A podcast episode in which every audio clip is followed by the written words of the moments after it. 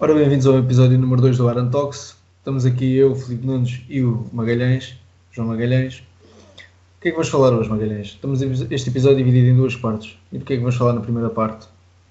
Epá, eu acho que era interessante falarmos um pouco sobre como ler artigos científicos, eh, o que é que nós nos devemos focar e depois basicamente uma aplicação do que lemos para a prática.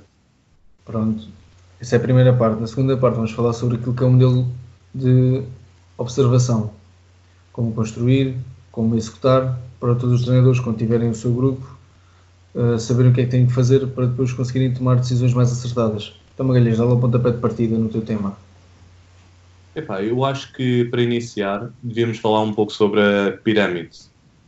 Existe uma pirâmide que basicamente uh, faz uma hierarquia da, da qualidade dos estudos, uh, começando no topo pelas meta-análises, as revisões sistemáticas, passando pelos estudos de controle randomizado, entre outros.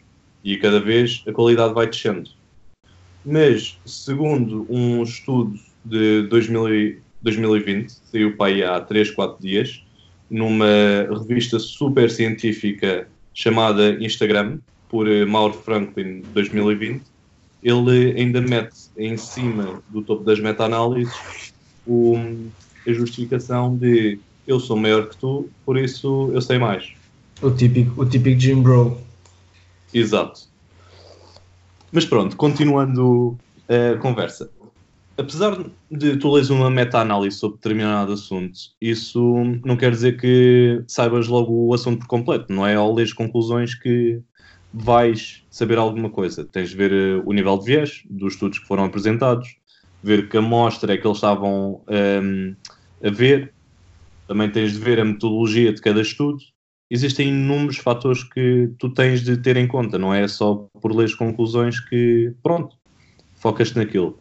Vou-vos dar um exemplo. Uh, saiu uma comparação biomecânica entre o agachamento à frente e atrás, que basicamente tentaram verificar as diferenças no torque do joelho e da atividade muscular entre o agachamento atrás e à frente. E um, o que é que eles repararam?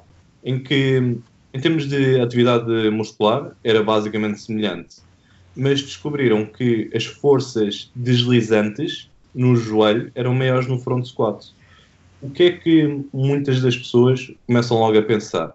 Ah, se existe mais forças deslizantes, não vamos fazer o front squat. Vamos criar a cinesiofobia e vamos largar o agachamento todo. Epá, não podemos ser assim tão, tão radicais. Tens algum problema de joelho? Não. Tens uh, boas aptidões para fazer o agachamento à frente? Tenho. Epá, então por que não? Não é por teres uma ligeira força a mais no, no agachamento à frente que não podes fazer. Eu acho que temos de parar de criar cinesiofobia aos exercícios.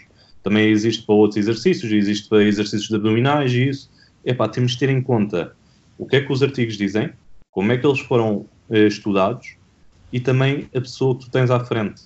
Porque uma coisa é teres uma pessoa que tem alguma limitação. Pronto, aí aceito. Outra coisa é teres uma pessoa saudável. E se a pessoa gostar de fazer o exercício, vais tirar só porque viste que existe uma força a mais?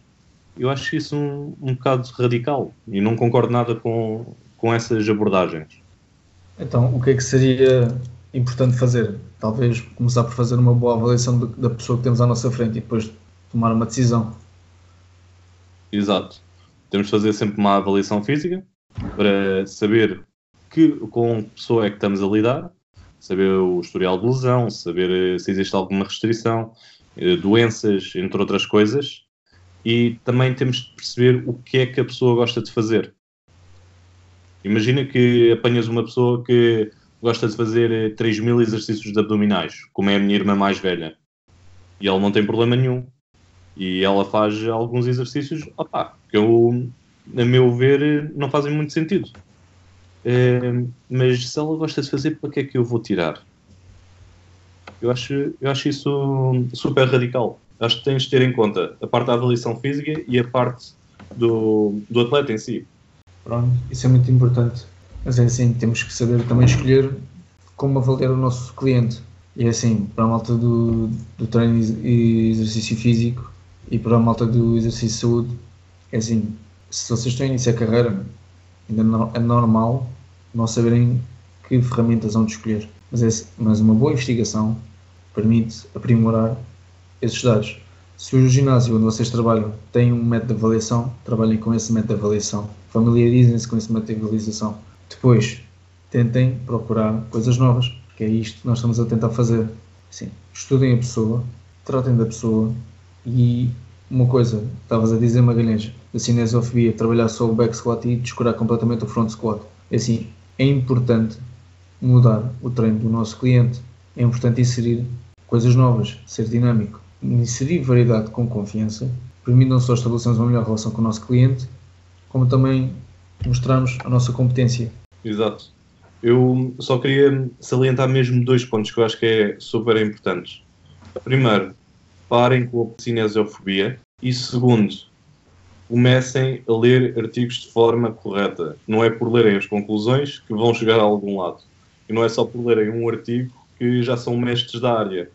Eu acho que estes dois pontos são importantes se quisermos ser bons profissionais. Pronto. É assim, tu falaste no topo da pirâmide, mas a, a base da pirâmide também é importante ver que são, na sua base, os relatórios, assim em cima, os estudos de caso e os estudos com coorte, que são grupos com as mesmas características. É assim, vamos só pegar nos últimos dois, estudos de caso. Epá, vamos lá ver. Eu tenho um grupo de atletas, ou tenho um, um, grupo de clientes, tenho um grupo à nossa frente, não interessa. Eu tenho que perceber se o estudo de caso que eu estou a ler se aplica, se tiverem as mesmas condições. Agora, eu não vou ler um treino sobre preparação física ou treino no idoso e tentar aplicar isso num adulto, num adulto saudável. Ou, ou, mais, mais grave que isso, pegar em, em estudos que foram feitos com atletas, com ou que estão no alto rendimento e depois aplicar um adulto sedentário que está a querer iniciar os treinos. É preciso saber, perceber o que é que estamos aqui a fazer. Os relatórios. Os relatórios é, é evitar ao máximo. Não, há, não é que não haja coisas, coisas decentes. Não é que não existam coisas decentes lá, mas ter atenção a isso. Quando vocês estão a trabalhar com um grupo, seja num clube de modalidade ou mesmo no ginásio, tentem ver o, o historial do, dos vossos clientes do, do vosso grupo e perceber onde é, que está, onde é que estão as maiores lesões ou onde é que estão o maior percentil de lesões. E neste caso, é assim, convém pegar em estudos de casos ou em relatórios que já tenham sido feitos dentro de, desse espaço ou pegar noutros semelhantes para se poder fazer uma comparação. Mas é uma coisa muito leve, é, é apenas passar os olhos. Pronto, ok, estou a trabalhar este grupo de jovens, a incidência de lesões no, ao nível do, do ombro foi 13% no joelho foi 43%. Ah, pá, mas foi só no joelho esquerdo. Então, se calhar, vamos lá ver se isto acontece também, se isto é um problema da modalidade, ou se é um problema com este grupo de pessoas, ou se é uma coisa que se repete também dentro daquilo que é a realidade nacional. E tentar perceber o que é que acontece, e como acontece e quando acontece, para depois tomarem uma decisão mais acertada. Exato, concordo completamente. Uma coisa que nós também queríamos trazer hoje é como é que nós conseguimos observar. Para todos os treinadores, isto é essencial então, as fases do modelo de observação são construídas em três partes: uma fase de construção, uma fase de preparação e a fase de operacionalização. Onde, na fase de construção, temos que fazer uma descrição de, do, dos eventos, selecionar o que é que vamos observar e como é que se define aquilo que vamos observar e depois um sistema de categorias. Quantos passos para o lado direito, quantos passos para o lado esquerdo. E, e isto vai dar um grande trabalho, mas depois vai-vos poupar imenso. Que é, eu tenho o, o meu atleta que está no, na dada posição a fazer um, a ter um conjunto de comportamentos. E esse conjunto de comportamentos teve um resultado, positivo ou negativo. Isto é uma questão hipotética muito, muito generalizada para toda a gente conseguir perceber. Eu tenho que perceber o que é que cada um faz para depois decidir o que é que posso alterar. Eu não posso chegar ao treino e com, com, com o velho olhómetro e dizer: epá, este gajo corre muito para o lado direito e corre pouco para o lado esquerdo, vamos meter o gajo a correr para o lado esquerdo. Ah, mas no lado direito tem um conjunto de ações e no lado esquerdo tem menos realiza menos ações. Então, espera aí, então vamos pegar naquilo que nós observámos antes e ver o que é que, o que, é que acontece mesmo.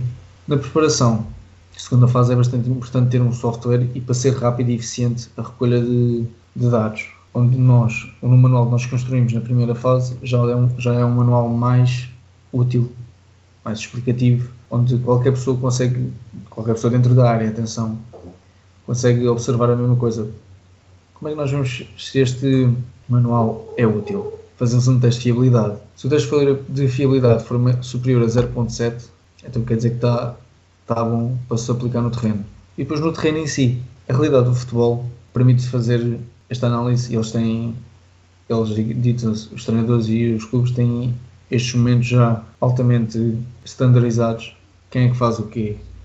O que é que, o que, é que se observa e não se observa? Estou a falar nas outras modalidades possam não ter este tipo de coisas, por exemplo, modalidades de combate. Não sei se o MMA tem, o MMA tem umas estatísticas que, que apresentam, mas não sei se os próprios treinadores fazem esse registro ou ter alguém designado para fazer esse registro. Alguém que esteja, que esteja interessado em ser treinador da modalidade pode ser uma, uma grande ajuda para isto. Tem que fazer os testes e tem que perceber o que é que está a ver. Porque assim, nós os dois temos que olhar para a mesma coisa e dizer, ok, foi isto que aconteceu. Não podemos os dois olhar para o mesmo evento onde tu estás a observar um passo, eu estou a observar um cruzamento. Não pode ser dentro deste espaço o que é que aconteceu. Isto é importante, porquê? Para depois conseguirmos prescrever o treino com mais eficácia. E não estamos a prescrever com base naquilo que eu, eu, acho isto, eu acho aquilo não. Eu vi os dados, isto foi o que os dados me disseram, então eu vou tomar esta decisão. É assim que toma uma, uma decisão mais acertada. Eu acho que uma coisa importante que tu disseste é que não é o olhómetro que consegues ver tudo. Tens de ter basicamente uma gravação para veres aquilo e tens de ter outras variáveis para hum, ainda teres mais certeza do que estás a dizer. Porque, hum, por exemplo, eh, foi-me apresentado um estudo há uns anos em que os treinadores de campo, e este é no caso do futebol, eles eh, subestimavam Uh, não, sobreestimavam a intensidade dos, dos exercícios em 40%, por isso ainda é um bom bocado. É bastante, é bastante. Isso pode ter consequências que às vezes os treinadores podem não estar a perceber, mas que vão afetar certamente o rendimento dos seus atletas. Exato. Mas, claro, é preciso ter recursos. Há vários softwares de observação que são gratuitos. Dão é trabalho a formatar e a escrever, mas são gratuitos. Portanto, pode-se fazer muito boa coisa com pouco dinheiro, ou se mesmo sem dinheiro. Portanto, é pegar, se, se quiserem, pegar um papel numa caneta e começar a desenhar. Isto não tem problema. Há um software que se chama Lens, podem fazer o download gratuito e podem começar a aplicar. A única coisa que o Lens faz é que tem que se escrever. Vocês próprios têm que escrever. É fácil. É pá, não é tão fácil. Dá, vai dar uma grande ajuda. Vai. É intuitivo. É pá, não é intuitivo. Mas entre ter alguma coisa e ter nada, é preferível ter alguma coisa. Não concordas, Magalhães? Sim, eu estive a falar com um dos oradores uh, do bodybuilding de, do, uh, que vamos apresentar no Summit e nós tivemos a mesma opinião. Mais vale teres uma coisa que demore muito tempo, que queime muitos neurónios, mas que seja de qualidade, do que algo rápido e que não te vai trazer benefícios a longo prazo. Pois é, pois é.